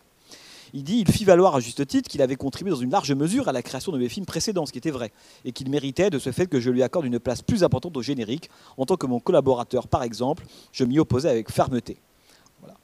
En attendant, Riskin avait fait un magnifique travail sur Mr. Deeds en gardant intact mon message. Et là, il dit quel était ce message? Rien de particulièrement révolutionnaire, tout bonnement qu'un homme simple et honnête, acculé dans un coin par une bande de rapaces sophistiqués et roublards, peut, s'il le veut, puiser au plus profond des ressources que Dieu lui a données et y trouver suffisamment de courage, d'esprit et d'amour pour triompher de son entourage. Ce thème, ce thème prévalut dans tous les films que je devais faire par la suite. Voilà ce qu'il dit. C'était le cri de révolte de l'individu écrasé par la civilisation de masse, la production de masse, la pensée de masse, l'éducation de masse, la politique de masse, la richesse de masse, le conformisme de masse. Voilà. Là, Capra dit exactement voilà ce que sont mes films. Alors, ce qui est assez beau, c'est que vous voyez bien que un film comme Lost Horizon, alors ça serait, vaudrait le coup de, d'ailleurs d'évoquer, on pourrait dire à la fois les qualités et les problèmes. Un film comme Lost Horizon, il y a deux choses. La première, c'est que contrairement à tous les anciens films de Capra qui mettaient une opposition, on pourrait dire, entre d'un côté l'idéal américain tel que lui considérait qu'il fallait le défendre parce qu'il était menacé les années 20, le krach boursier, le capitalisme, la, production de masse et sa, longue, euh, sa longue litanie, hein. le formatage, hein, l'aliénation des individus, l'idée d'un seul coup que le travailleur n'allait plus travailler des fuites de son travail, n'allait plus pouvoir monnayer ça, mais serait en gros un rouage, les temps modernes de Chaplin. Tout ça, il le voit arriver, évidemment, comme d'autres, hein, Franck Capra. Euh, jusque-là, il opposait, on pourrait dire, l'honnête homme à ce système-là. Dans tous ces films, on a ce schéma-là. Et puis, coup de force, et miraculeusement, pour un temps, le temps d'un film, et c'est bien d'y croire, il peut y avoir, on pourrait dire, un retour aux, idéaux fondateurs euh, à la fin du film. Dans Lost Horizon, ce qui est intéressant, c'est de se dire, mais où se trouve l'altérité hein? Parce que vous avez donc un groupe avec un personnage dont on se rend compte que et c'est ça qui est aussi évidemment, il y a quelque chose qui est très très beau dans le, dans le, dans, qui vient d'ailleurs du, roman et dans le récit. C'est là, il y, a, il y, a, quelques petits rebondissements. C'est la révélation par le grand lama de 300 ans ou 200 ans, je ne sais plus l'âge qu'il a. C'est un acteur qui a 38 ans hein, qui joue ce rôle-là, parce qu'à l'origine ils avaient trouvé un acteur de 92 ans il le cast, il le trouve super avec, euh, avec euh, Frank Capra. Ils vont le trouver dans une petite villa, je crois, vers, euh, en, Californie. Et puis ils disent Bah oui, c'est bon, c'est toi qui vas jouer. c'est vous, il avait 92-93 ans, c'est vous qui avez joué le rôle du, grand. du grand lama. Et puis au moment il lui dit il lui dit pas pardon. Donc il réfléchit. C'est au moment de, il prend la décision. Il décide de l'appeler. Et quand il l'appelle il tombe sur la bonne qui lui dit monsieur est mort.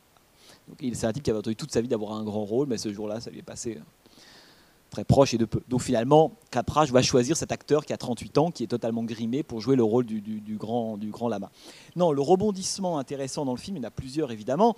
Alors on pourrait y revenir. Le vieillissement de Maria, Hein pourquoi elle vieillit Qu'est-ce que ça veut dire? Moi, j'aime beaucoup ce moment, le moment où d'un seul coup, elle, produit à la toute fin du film une autre version. En gros, tout ce à quoi tu viens de croire, tout ça, c'est de la magie c'est de l'arnaque, c'est de la cartomancie, c'est du charlatanisme. Hein. et ce qui ébranle Conway, puisqu'il décide de partir. Bon, ça j'y reviendrai.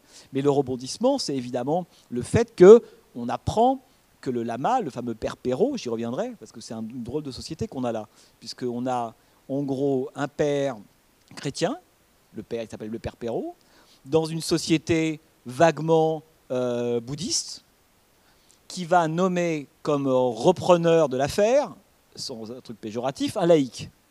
C'est ça, hein, lorsqu'on raconte euh, le truc. Et ça, c'est évidemment.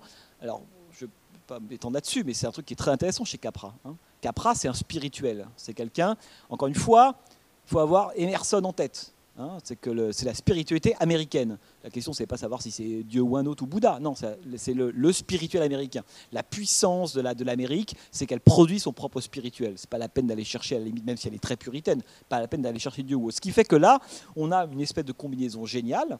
D'abord, qui nous fait croire que les catholiques romains et les tibétains, c'est grosso modo la même chose. Ils peuvent s'entendre et qu'on va nommer un laïc hein, pour prendre en charge la suite du grand lama. Bon, je vous laisse euh, cogiter à ça, mais c'est c'est intéressant que, ça, ça, intéresse évidemment Capra. À la fin, c'est John Doe qui devient l'héritier de cette, de, cette, grande idée. C'est pas un espèce de grand gourou qui débarque avec des capes euh, euh, violettes. Euh, non, je vais prendre la suite, pas du tout.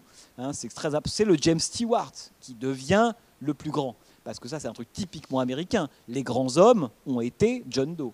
Hein, la fameuse poursuite du bonheur, le grand idéal américain, c'est que n'importe qui peut devenir le plus grand homme, grand homme des États-Unis. Tout le monde peut devenir Lincoln. Bon, euh, tout le monde peut devenir Grant, si vous voulez.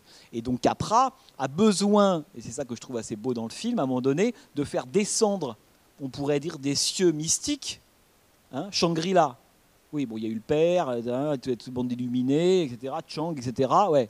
Mais à la fin, c'est James Stewart hein, qui l'emporte. Il revient à ses fondamentaux, en dépit d'un film qui utilise beaucoup des images de spiritualité, des métaphores bibliques, enfin la fausse croix qui est à l'entrée de Shangri-La, enfin l'espèce de, la, croix de bois qui sert de repère Hein, le seuil, c'est une sorte de croix de bois euh, par terre inversée, vous la voyez. Bon. Donc en dépit de tout ça, à la fin, c'est Robert Conway, l'homme qui s'est éduqué, qui a écrit des livres, le laïc, hein, qui va reprendre Shangri-La. Ce qui veut dire qu'il y a une croyance que Shangri-La doit, doit être le berceau de valeurs humanistes, indépendamment des religions qu'on a puisque l'idée c'est qu'on va pouvoir accueillir des étrangers, et surtout qu'on va pouvoir accueillir l'humanité que la guerre qui arrive va mettre sur le carreau. Parce que c'est ça le grand discours du grand lama. Le grand lama, n'oubliez pas dans les années 30, le nazisme, le fascisme en Italie, hein, la guerre qui gronde. Ce que raconte le grand lama, c'est ça. C'est, presque un film d'anticipation à lui tout seul. Il dit J'ai vu des gens s'unir, les guerres vont arriver, la grande machine, les armes de guerre, etc. En fait, il annonce évidemment la seconde, la seconde Guerre mondiale. Et alors, ce qui est assez beau, c'est que généralement, les utopies, c'est plutôt d'avant la catastrophe. On trouve un endroit, dans lequel on va se réfugier avant que la catastrophe n'arrive. pour faire Là, c'est le contraire. Là, c'est le Grand Lama, il nous dit, il va y avoir une catastrophe, et ça sera évidemment la Seconde Guerre mondiale, et une catastrophe terrible, évidemment. Et, après cette catastrophe, c'est là qu'ils viendront. Hein, et c'est là qu'ils viendront. Ce qui restera de l'humanité viendra. Et j'aime beaucoup d'ailleurs cette idée, qui passe à mon avis un peu trop vite dans le film, parce que je pense que c'est... Euh, euh, une très très belle idée qu'à mon avis Capra développe pas assez c'est lorsque le, grand lama, à l'occasion de cette espèce de, séquence, c'est Moïse et les, dix commandements. À ce moment-là, hein. vous, avez compris la métaphore. Quand il va voir le grand lama, c'est, on, attend, que Charlton Heston dise quelque chose. Quoi. Bon. Et euh, il y a une très belle idée qui développe pas, c'est lorsque le lama lui explique que, parce qu'il y a la question très pragmatique, hein, euh, mais où vous avez eu tout ce matériel? Le mobilier, pas Ikea à l'époque. Que vous avez chopé tous ces trucs, ces, ces vases, ces vasques, etc. Mais d'où ça vient? Et là, le grand lama lui explique que finalement, ils sont en train de récupérer, de sauver tout ce qu'ils peuvent de la civilisation avant sa destruction. Bon. J'aime beaucoup ça. Je vais vous dire pourquoi j'aime beaucoup ça, parce que ça me fait penser à un film Pixar. Enfin, Pixar, c'est pareil. Euh, Wally, c'est pareil. Voilà. En fait, pour être tout à fait simple, si vous voulez, c'est que Wally et, euh, et, Shangri-La, même combat. C'est-à-dire que dans euh, le film Pixar, vous avez vu Wally, ça vous dit quelque chose? Dans Wally, vous avez une espèce de petit robot un peu inoxydable, dépassé, etc., euh, dont le rôle est quoi? Est de préserver ce qui reste de l'humanité. Hein Fred Astaire en train de danser. Et pourquoi il, préserve il garde ce qui peut de l'humanité? Pourquoi? Parce que l'humain était tellement stupide, tellement suicidaire, tellement peu soucieux de ses propres valeurs qu'il s'autodétruit. Et donc, le truc génial chez Pixar, c'est que ce sont les non-humains qui ont en charge, on pourrait dire, la préservation du patrimoine humain. Autrement dit, ce sont les non-humains qui s'occupent de l'humanité. L'humanité, elle s'en fout d'elle-même. Par contre, ceux qui ne le sont pas, ils savent que c'est précieux. C'est génial. Et dans le film de Capra, c'est la même chose. Autrement dit, le grand Lassa, tu dis, ouais, mais pour l'instant, autrement dit, l'humanisme de vos films à vous, parce qu'il faut l'entendre comme ça, hein, que t'enraille à l'humanisme Capra, etc., tout le monde en rigole. Mais quand il sera plus là, on sera content que quelqu'un l'ait préservé. Autrement dit, c'est une forme d'auto-justification très fine de Capra à l'intérieur de son film sur ce qu'est son propre, son propre cinéma. Et ce que raconte évidemment le film, c'est ça. Hein, c'est cette idée finalement qu'il y a un endroit qui s'intéresse à l'humanité. Hein, mais pas à l'humanité dans le sens où on ne va pas récupérer les urnes, tel endroit de Wall Street, etc. Non, les valeurs fondamentales, fondatrices, la culture, l'art, ce qui a été fait de l'humanité. Et au fond, tout ça, c'est évidemment l'état d'esprit, si vous voulez, de, Capra. C'est ça qui est gardé là à l'intérieur, comme enfin, le désir, enfin, l'esprit, le désir, le rêve de fait par Capra, c'est ça. C'est le grand lama qui, qui l'incarne. Alors après, on peut se dire, je vous disais tout à l'heure dans le film, vous voyez, vous voyez quand même, euh, c'est pour ça que la première partie, moins les deux bobines, documentaire, elle est très importante parce qu'elle légitime, elle rend, disons qu'elle renforce la, pseudo-crédibilité du récit. Hein. ce sont des gens comme vous et moi qui vont arriver à Shangri-La, évidemment. Et euh, après, on peut avoir différentes réactions vis-à-vis de ce petit monde-là. Enfin, moi, il me semble. C'est pour ça qu'il y, y a quelques personnages je reviendrai pas sur Conway, qui est évidemment le plus important, mais il y a le frère. Le frère, lui, c'est l'horreur. Lui, encore une fois, c'est parce que lui n'a pas encore eu accès à cette espèce d'humanité qui a touché son frère. Lui, il est encore dans, un, mode de vie qui est le mode de vie des banquiers de Wall Street. Il est pressé, il veut s'en sortir, il veut faire carrière, il comprend pas. C'est pas qu'il comprend pas, c'est qu'il est littéralement aveugle à ce qu'il y, a, devant lui. Alors que le frère, Robert Conway, ce qui est très très beau, me semble-t-il, dans le film, c'est que, et c'est ce que nous dit Capra, il nous dit, il y a deux façons de considérer le trajet de Conway. Ou bien on se dit, euh, bah le type était effectivement diplomate anglais, une succession d'événements l'ont amené là. C'est ce qu'on croit pendant la première partie du film. Et puis là, comme il voit une femme superbe, des enfants, des, des, des, des petites flûtes, voilà, que, que, des pigeons, là, enfin, bon. Euh, moi, ça me stresserait un truc comme ça, cela dit. Hein. Mais bon, lui, il trouve ça super. Bon. Euh, et, donc voilà, il y va et il est converti. Le grand lama lui fait sa super grande leçon. Voilà, le type c'est la secte, c'est un peu la secte Moon quoi. là à la fin, bon, il a plus envie d'en partir. Mais il y a un détail qui change évidemment tout ça, c'est que on l'a fait venir. Hein. Euh, et pourquoi on l'a fait venir? Parce que l'homme a écrit des ouvrages et dans ces ouvrages-là, il avait déjà non pas théorisé, mais produit le désir. Hein. C'était un peu son horizon perdu à lui euh, c'était Shangri-La. Autrement dit, ce que nous raconte le film, c'est qu'évidemment, euh, là pour le coup, il n'y a pas de miracle. C'est qu'on ne trouve, autrement dit, son Shangri-La, qui peut, qui on comprend bien qui est une métaphore absolue, hein. on ne trouve son Shangri-La qu'à condition, condition de l'avoir quelque part logé au fond de soi. Si on ne l'a pas déjà, on ne trouve pas. C'est pour ça que le frère, lui, ne l'a pas. Ça ne veut pas dire qu'il ne l'aura pas, mais là, il ne l'a pas. Autrement dit, Shangri-La, c'est quelque chose qui préexiste à lui-même. C'est ça que je trouve très très beau dans le film. Et pourquoi lui, évidemment, euh, comprend, euh, s'adapte, euh, trouve finalement c'est son paradis à lui, c'est parce que c'est quelque chose qu'il a cherché comme, en fait, Shangri-La, c'est le contre-champ de l'outside world. Et l'outside world, pour Frank Capra, c'est quoi? C'est le monde qui dévoie les valeurs, on pourrait dire, de l'idéal américain, tout simplement. Hein. C'est ça, à mon avis, que, le, film fait très, me semble-t-il, hein, fait très bien fonctionner. Hein. Alors après, on peut considérer, en tout cas c'est c'est ce que je ressens moi quand je vois le film, c'est que Capra c'est un cinéaste quand même de la rapidité, de la comédie. Et on voit, on pourrait dire le côté assez virtuose des séquences d'ouverture, très très belles ça va vite, c'est rapide. C'est c'est un des, c'est un des, je crois que c'est avec Howard Hawks, un des premiers cinéastes à avoir compris qu'il y avait un drôle d'effet au cinéma, c'est que quand deux acteurs se parlent, enfin deux personnages se parlent euh, à, une, certaine vitesse, quand ils sont filmés, qu'on les voit sur un écran, il y a un effet de ralentissement produit par la projection sur un grand écran. Et il trouvait que les comédies pâtissaient de cette espèce de ralentissement étrange. En fait, ça allait beaucoup trop lentement. Et c'est lui qui a eu l'idée de faire accélérer hein, la diction, le rythme des répliques aux acteurs. Howard Hawks étant un maître de ça ou Preston Sturges pour ceux qui savent qui c'est. Hein, quand vous voyez un film de Howard Hawks, c'est vertigineux la vitesse à laquelle les gens parlent dans ces films-là, et même d'ailleurs se chevauchent, les répliques se chevauchent entre elles.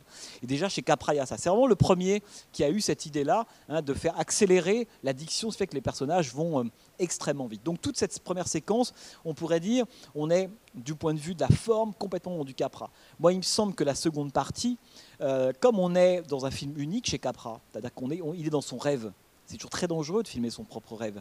Hein, c'est bien de le filmer comme un horizon, comme un fantôme, comme un miracle, ce qui est le cas de tous ces autres films. Mais là, il patauge dedans. Là, il est, là, il est, dedans. Et moi, l'histoire du cinéma prouve que quand on filme son rêve, on se plante toujours. Ce qu'il faut, c'est qu'on soit hanté par son rêve. Il ne faut pas qu'on le filme. Et là, il le filme. Et donc, on peut considérer, il y a sans doute, il y a un ralentissement qui va évidemment avec euh, l'initiation, la découverte du personnage de Conway, mais sans doute, si vous avez en tête d'autres cinéastes qui sont beaucoup plus forts, à mon avis, du point de vue de la, de la, de la poésie des images. La force de Capra, c'est pas la poésie des images. Euh, je pense à des cinéastes comme Michael Powell, si vous regardez une question de vie ou de mort, si vous regardez euh, une question de vie ou de mort, Les chaussons rouges ou Le génial, qui se passe au Tibet, j'ai un trou de mémoire, narcisse noir, ou si vous regardez Douglas Sirk, pour ceux qui connaissent Douglas Sirk, encore un autre obsédé par David Thoreau, Emerson, etc., il manque sans doute à Lost Horizon, à mon avis, je parle du point de vue des trouvailles de mise en scène, par moments des formes de magie, des une forme de poésie, si vous voulez. Il y a, les décors sont formidables, mais il manque par la mise en scène quelque chose qui serait un, peu de l'ordre spirituel au-delà de la croix inversée, des cloches et des you sur la bande son. Et je pense qu'à mon avis, c'est sans doute ce qui, euh, ce qui, a, ce qui qu'on considère parfois ce film-là comme un film sans doute très important pour Capra. Il fallait qu'il le fasse, ce film. Et encore une fois, ce film qui est une sorte de film de, où il crée sa bulle alors qu'il a été au contact de l'Amérique de l'époque, des années 30. Il a parlé de plein plein de choses, évidemment, du sort des pauvres, des gens jetés sur les routes, des banquiers, du capitalisme, de l'exploitation des opprimés. Là, bah, il va créer sa bulle intégralement pour, ne plus pouvoir, ne plus avoir à filmer Wall Street et juste dire l'outside world. Donc il est au cœur de son fantasme, il est au cœur de son désir, on, pourrait dire. Et c'est aussi pour ça que beaucoup de gens ont trouvé que Lost Horizon était un film qui est à la fois sans doute important, très important pour Capra, mais qui est un film plutôt mineur dans sa propre filmographie. Et c'est quelque chose qu'on peut d'ailleurs, à mon avis, entendre, hein, si vous voulez. Bah, voilà, qu'est-ce que maintenant c'est à vous. Est-ce que certains d'entre vous n'ont pas du tout aimé le film? Qui n'a pas envie d'habiter à Shangri-La plus de trois mois, disons? Ah voilà, c'est avec eux qu'il faut partir. Alors pourquoi? Dites-moi. Alors ce qui est intéressant, ce que vous, dites, c'est que euh, euh, lorsque le film sort, euh, il, est, il, reçoit des, interprétations et des lectures complètement différentes, enfin, indépendamment des spectateurs. Mais par exemple, les nazis détestent. je crois que ce sera le dernier film, euh, me semble-t-il, en langue anglaise projeté en Allemagne, en Allemagne pendant le régime nazi. C'est ce film-là. Et les nazis le détestaient. Pour eux, c'était l'exemple type de la décadence de la civilisation occidentale, c'était Lost Horizon. C'est intéressant.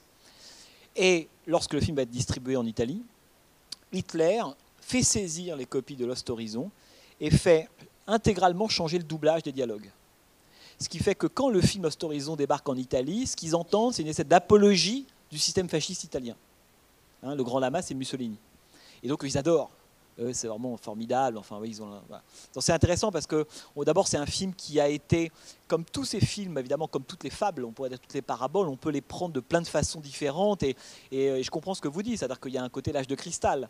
Vous voyez, je veux dire par là, c'est qu'il y a l'effet bulle, on a envie d'aller voir euh, la nature dans l'âge de cristal ou l'outside world à côté, c'est vrai. Mais comme quoi, c'est ça que j'aime aussi dans le, dans le, dans le, dans, le film, c'est que la toute fin, elle est quand même très fondée sur la question de la croyance et de la foi, etc. C'est que Capra ne nous dit pas euh, au fond l'un est mieux que l'autre ou pas. moi, je pense que le vrai truc de Capra, c'est inspirons-nous de ce moment fantasmatique. Il ne s'agit pas de, recréer Shangri-La, d'y croire, etc. Non, c'est une forme, vous savez, je crois qu'en langue tibétaine, Shangri-La, ça veut dire le lieu qui entoure la source du bonheur. Voilà. Je pense que c'est ça le film. C'est-à-dire que c'est pas du tout l'endroit dans lequel on a envie d'habiter. Moi, moi, le premier, etc. Euh, bon, il y a peut-être des smartphones, cela dit. J'aurais pas envie d'habiter là-bas. Mais il est évident que c'est une boussole, Shangri-La, c'est une aiguille. C'est-à-dire qu'après, on retourne dans le monde réel, etc., etc. Mais armé de valeurs ou purifié hein, par cette source-là, si vous voulez. Et je pense que, donc je pense que le Capra laisse, ménage la place, évidemment, pour les deux, si ce n'est que euh, le, vieillissement euh, accéléré de Maria à la fin, lorsqu'il dit finalement elle a, sais plus quel âge, elle est en 1888, donc elle devra avoir 70. Bon. Euh, là c'est un moment intéressant puisque euh, on voit bien ce que nous dit Capra, qui est, qui est encore une fois c'est le, le, cinéaste des, paraboles, c'est-à-dire qu'il nous dit il ne faut pas opposer la, dimension réaliste, on pourrait dire, au fantasme. Hein. C'est la foi. Mais la foi n'est pas du tout au sens religieux du terme, au sens spirituel du terme. C'est ça qui guide le cinéma de Capra. C'est la foi qui fait qu'on avance. C'est la foi qui a guidé Lincoln. Hein, c'est la foi qui a guidé euh, euh, Jefferson, euh, qui a éventuellement guidé Roosevelt pour le New Deal et qui a permis en partie à des gens de ne pas être complètement sur le carreau, etc. Autrement dit, à la fin du film, le, le film n'oppose pas, on pourrait dire, la croyance religieuse contre quelque chose qui serait de l'ordre profane. Ah, elle vieillit, finalement, il avait raison. Non, il oppose la foi. Hein. et je pense que l'une des raisons, c'est pour ça que je trouve que la romance, pour moi, c'est le vrai problème du film un des problèmes du film, c'est que la romance, elle obscurcit ça. J'aurais adoré qu'il n'y ait pas de Jane Wyatt, même si elle peut l'incarner, je comprends en tant que métaphore, mais qu'il y retourne uniquement guidé par sa foi. Hein. c'est ça le moteur de, Coleman. Et c'est à la fois son moteur, mais c'est une foi qui vient, qui provient de bien avant Shangri-La. Confère, ses livres, etc. On a cherché l'élu là-dedans. C'est Matrix, quoi, si vous voulez. Hein. c'est The One, c'est lui, quoi. Hein. c'est, ça que je trouve euh, aussi beau dans le film. Mais c'est vrai que c'est un film à rapprocher de, beaucoup d'autres euh, utopies, hein, parce qu'il y a eu, dans les années 70, il y a beaucoup, on parlait de l'âge de cristal, mais il y a beaucoup de films qui sont faits. L'utopie, c'est quelque chose qui a toujours guidé le, cinéma américain, et c'est même amusant que vous revoyez même des films qui ont, travaillé ça, le Graal, l'Atlantide, les, mondes perdus, on est vraiment, euh, on, est vraiment là-dedans. Mais je pense que ce que mais Capra le film littéralement comme, comme une construction fantasmatique. Il faut pas le. Et c'est pour ça que ce que j'aime aussi, là, pour le coup, c'est, que les, les, les décors, que la vue qu'on a de Shangri-La quand, il franchit cette espèce de seuil, la biblique, là, de, lui, il va redescendre le Golgotha, c'est un peu ça, hein, l'idée. Euh, là, on a l'impression on est devant une image. Vous allez me dire, évidemment, c'est devant une image, on ne pouvait pas tourner, c'est vrai. Mais comme quoi, parfois, l'histoire du cinéma, les effets spéciaux, leur avancée font bien les choses. Puisque, évidemment, je suis devant une image. Euh, on en parlait la semaine dernière quand on parlait de Michael Mann ou quand on parlait de Hit, quand De Niro et Amy Brennan sont devant le panorama Los Angeles. Je fais, une, je fais une parenthèse, mais je la fais quand même. Euh, lorsqu'ils sont devant le panorama de Los Angeles, Michael Mann décide de tourner sur le vrai balcon qui surplombe véritablement la ville de Los Angeles, mais plutôt que d'avoir à l'arrière-plan le panorama réel, puisque c'est là de Los Angeles, la ville des Lumières, c'est celle de damier scintillant, il décide de mettre un écran vert derrière les deux personnages et de projeter cette même image. C'est génial hein, comme truc. Et euh, l'idée étant, ben, parce que voilà, cette ville est inaccessible, c'est une illusion, c'est une image. Or, si on la voit, on va croire qu'elle existe. Elle existe, mais c'est une illusion. Hein. Donc vous voyez, j'aime beaucoup ce genre d'utilisation-là. Là, là, dans le cas de Capra, là, je le tords totalement parce que le pauvre gars n'a évidemment pas, pas d'autre choix. Mais j'aime comment rétrospectivement, euh, l'image, elle devient aussi littérale. Quoi. Euh, vous, de, enfin, vous devriez. Profitez-en pour, euh, pour voir, c'est ce qu'on disait tout à l'heure, hein, d'autres films de Capra. C'est-à-dire que la vérité d'un cinéaste, on commence, à mon avis, à la saisir quand on a un peu un effet de série. Voir un Capra, il faut en voir 4, 5, 6, 7, 8, mais c'est vrai pour tous les cinéastes. Je veux dire, il y a pour moi, c'est un peu comme s'opérer la cataracte. Hein. c'est euh, voir un capra et puis, et puis en revoir un dans six mois. Et enfin, voir six capras en six mois, une fois par mois, c'est pas comme en voir six en, dix jours. Il y a une espèce d'effet de vérité, mais ça c'est pour toutes les œuvres d'art, qui apparaît énorme. Et je pense que ça qui est beau chez Capra, c'est comme c'est précisément un auteur qui un jour a décidé de raconter ce qui l'intéressait, de mettre en scène ses propres visions il y a une telle cohérence que vous allez voir qu'il y a des choses qui vont se, décanter, s'éclairer, les rimes d'un film à l'autre, et là ça devient prodigieux. C'est ça, c'est là que c'est beau qu'on a quand on ouvre la quatrième porte. Quoi. Si on reste à la première porte, c'est pas super intéressant. Mais euh, là, euh, en voyant comme ça plusieurs films de Capra, il y a tellement d'effets de rime entre ces personnages, entre les situations, c'est qu'il y a quelque chose d'évident, à mon avis, qui, va, qui, va, qui, euh, qui, vous sautera aux yeux. Mais ça, il faut faire un peu le stage, le stage Capra, quoi puis après vous ferez le stage King Vidor ou le stage Michael Mann. Il n'y a pas de meilleure façon de découvrir un cinéaste que de plonger dedans un moment, hein, tout simplement. Bon, bah écoutez, je vous souhaite une bonne soirée et euh, rendez-vous donc le mois prochain euh, pour The Swimmer. Et là, vous verrez, on fera un tout petit, un, petit euh, rebond dans le Nouvel Hollywood parce que c'est un film de 68, donc vous imaginez bien qu'on va un tout petit peu en reparler. Mais j'imagine que vous étiez, vous étiez tous là pour le Nouvel Hollywood? Qui n'était pas là pour le Nouvel Hollywood? Ah ouais, donc peut-être qu'on fera, on dira deux, trois petites choses, mais euh, voilà. Mais là, c'est un moment, il y a deux moments, si je dis pas de bêtises, pendant le cycle, on va repasser un peu par Nouvelle Hollywood. C'est là, et pour, si on l'a, Sorcerer, le convoi de la peur de, de William Friedkin. Voilà.